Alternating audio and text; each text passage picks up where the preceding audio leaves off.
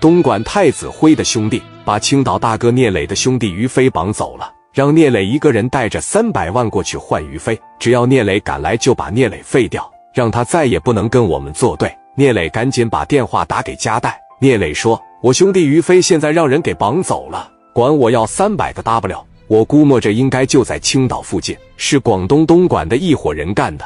你看看你在广东这边能不能联系上他们的老大？”戴哥说：“东莞的我认识，你说是谁就行。”戴哥说的很自然，因为他认识白沙强，此人和戴哥是很好的兄弟，也是个人物，在东莞也能说上话。那边电话传来，戴哥怎么也没想到，聂磊说抓于飞的是太子集团，是太子辉的手下。戴哥迷迷糊糊的眼睛一下睁开了，这小子不太好整。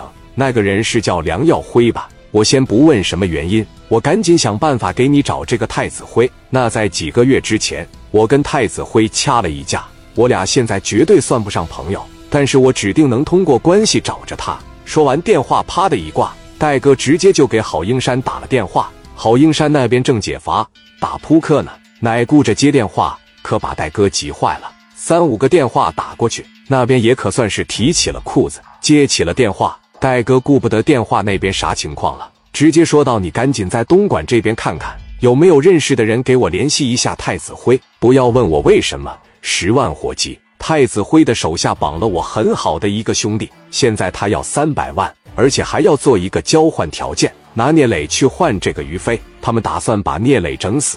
你赶紧通过白道关系找能和太子辉说上话的，一定不要让太子辉抓到聂磊。”说完就挂了电话。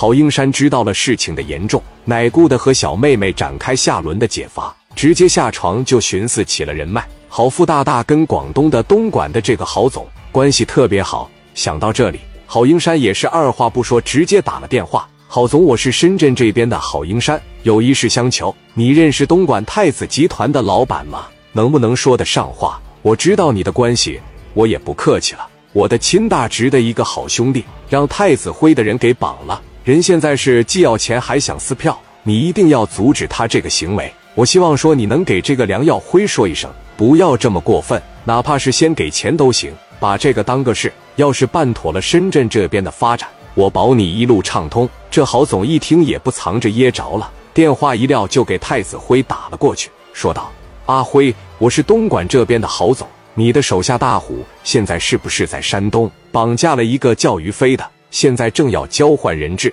还要三百万呢。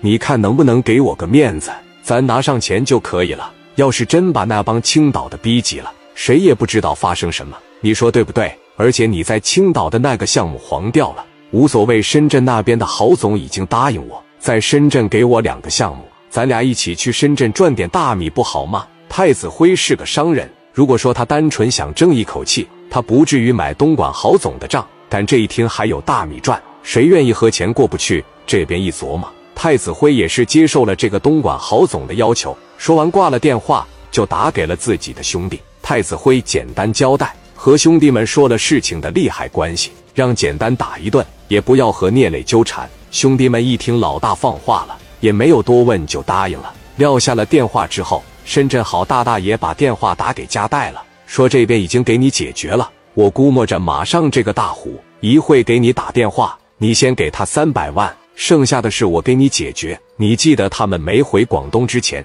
你老老实实把钱给了他们，先确保于飞的安全。电话啪的一撂，果不其然，大虎那边的电话就拨给了磊哥。你现在马上拿三百万过来吧，我们现在不想跟你们做什么过多的纠缠，也不说什么人质交换，咱们一手交钱一手交货。电话一撂，那边给了个地址。就在青岛和底下小乡镇的一个交界处，磊哥这边给开了三百万的现金支票，直接就可以取现。万事俱备，拿着这张支票，直接奔着飞哥那个地方就去了。第二天，聂磊直接安排好人手在这个附近，然后就去了这个工地。一见面，聂磊也不多啰嗦，把三百万的支票拿出来，说道：“你可以取现，你现在赶紧放人，滚蛋吧。”说完，大虎告诉聂磊，要等他们撤离到安全的地方。才能告诉于飞的位置，毕竟这是江湖规矩。聂磊没办法，也答应了。这帮人一个个转眼间就逃之夭夭了。飞哥这也是暂时的安全了。